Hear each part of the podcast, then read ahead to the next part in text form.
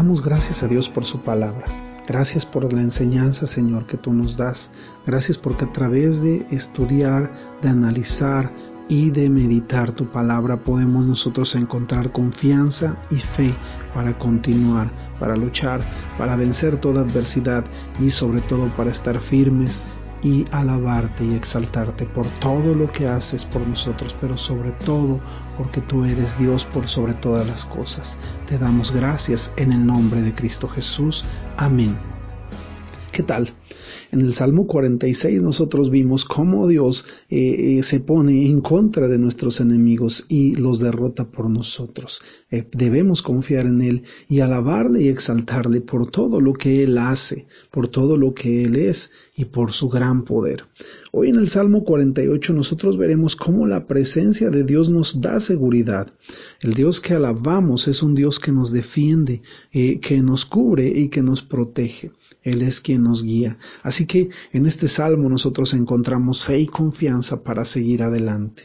Los autores de este salmo son los hijos de Core, ayudantes en el templo, y vayamos al salmo leyendo. Dice, Grande es Jehová y digno de ser en gran manera alabado en la ciudad de nuestro Dios, en su monte santo. Hermosa provincia, el gozo de la tierra es el monte de Sión, a los lados del norte, la ciudad del gran rey. En sus palacios Dios es conocido por refugio, porque he aquí los reyes de la tierra se reunieron, pasaron todos, y viéndole ellos así se maravillaron, se turbaron, se apresuraron a huir. Les tomó allí temblor, dolor como de mujer que da a luz, con viento solano. Quiebras tú las naves de Tarsis, como los oímos Así lo hemos visto en la ciudad de Jehová de los ejércitos, en la ciudad de nuestro Dios, la afirmará Dios para siempre.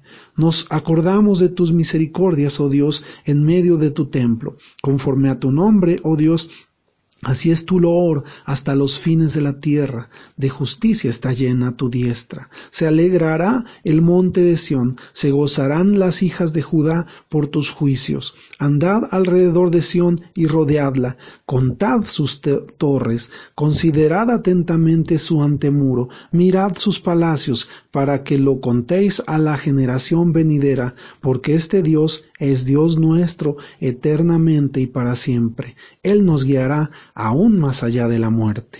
¿Sabes?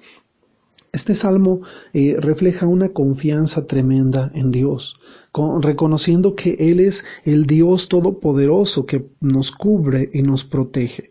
El pueblo de Israel lo sabía, los salmistas lo sabían, ellos reconocían que Dios los había librado de grandes cosas, hacían remembranza de lo que Dios hizo en el pasado y eso les daba ánimos para seguir adelante. La historia habla que el pueblo de Israel acostumbraba a, después de haber sido sitiado porque fue muchas veces sitiado y sus enemigos no tuvieron éxito, sus enemigos fueron destruidos, ellos tenían que hacer, pasar lista, ellos tenían que verificar, que revisar cómo había quedado la situación, cómo había quedado el pueblo, las construcciones, los espacios y aún la gente después de haber sido atacados por los enemigos y después de que estos enemigos habían sido destruidos. Eh, nosotros eh, entendemos que nuestro Dios ha sido un Dios grande y maravilloso. Hacíamos eh, referencia en salmos anteriores del poder de Dios y de cómo Dios nos ha librado de todas las batallas y de todas las luchas que hemos enfrentado y cómo nos ha sacado a flote y hoy nos mantenemos de pie.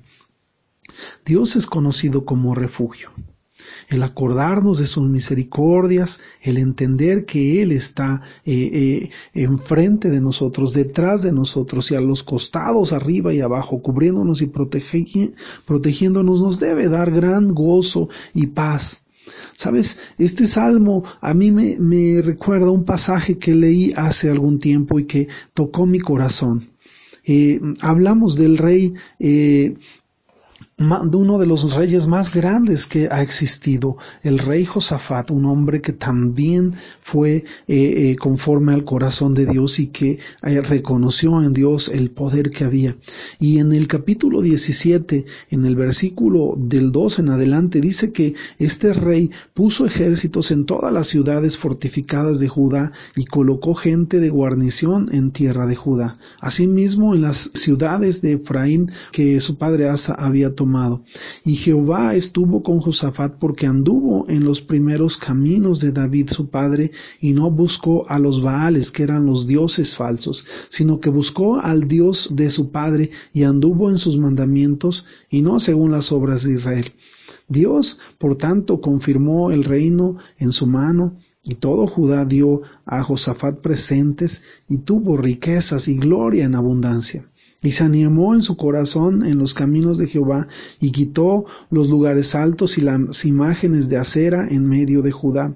Al tercer año de su reinado envió a sus príncipes para que enseñasen en las ciudades la palabra de Dios, y con ellos los levitas y todos aquellos hombres que le servían, y enseñaron en Judá teniendo consigo el libro de la ley, es decir, la parte que nosotros conocemos como el Antiguo Testamento antes de este rey, era enseñada a todo, a todo el pueblo.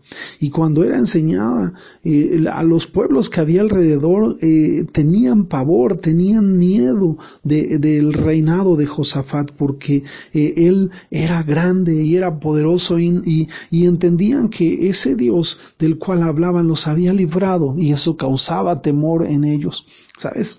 En nuestra vida, cuando nosotros nos tomamos de Dios, nosotros mismos eh, eh, no entendemos todo el poder que hay toda la grandeza que hay cuando nosotros sabemos que Dios está con nosotros, cuando entendemos que Él es quien nos sustenta. El rey eh, eh, Josafat pudo percibir que el poder de Dios había estado con su pueblo y cuando él proclama a todo el pueblo para que tuviera fe y confianza en Dios la enseñanza que había en su palabra, eh, aún los enemigos comenzaron a temer se enteraron, recordaron y hicieron referencia a aquel Dios todopoderoso que había librado tantas veces a Israel de las batallas. Josafat fue engrandeciéndose y, su grandeza radicó en la confianza que él tenía en Dios. Él tuvo grandes provisiones, aún esos enemigos que en otro tiempo atacaron al pueblo de Israel y al pueblo de Judá en ese tiempo al reconocer la grandeza que había en Josafat por la confianza que él tenía en Dios, ellos mismos decidieron doblar sus rodillas y traer presentes y rendir pleitesía a aquel rey del cual Dios era su Dios el Dios de Abraham, de Isaac y de Jacob, el Dios y Padre de nuestro Señor Jesucristo. Hoy tú y yo tenemos esa maravillosa oportunidad de confiar en Dios, de a través de su palabra traer confianza a nuestra vida para que nuestra alma, como dice el salmista, entienda quién es Dios y, tome fuerzas y no esté abatida ni triste.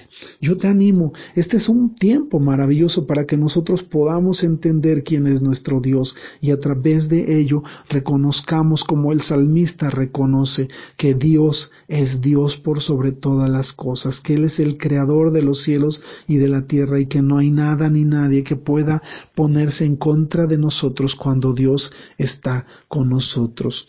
Por eso le alabamos, por eso le cantamos, por eso le exaltamos. El salmista cierra su salmo diciendo, Andad alrededor de Sión, que se considera la tierra donde está Dios, rodéala con sus torres, y dice, considera atentamente su antemuro y mira sus palacios, para que veas, y esto es para que cuentes a las generaciones venideras, porque este es el Dios nuestro eternamente y para siempre, y Él nos guiará aún más allá de la muerte. Entender que Dios es grande y maravilloso. Implica tener esa responsabilidad de enseñarlo a las generaciones venideras, que nuestros hijos, que nuestros nietos, que nuestros bisnietos, que todas las generaciones que nos eh, eh, seguirán a nosotros, ellos puedan reconocer que es Dios y lo puedan adorar y exaltar, porque ese Dios grande y poderoso les dará la fuerza para salir adelante, los guiará, los protegerá y los llevará por un camino de rectitud.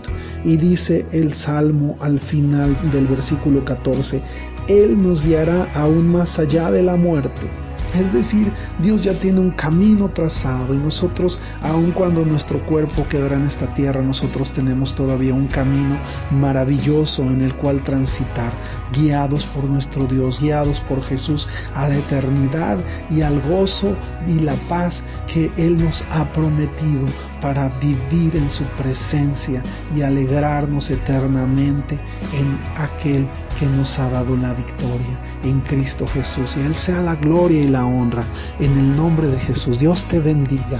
Amén, amén y amén.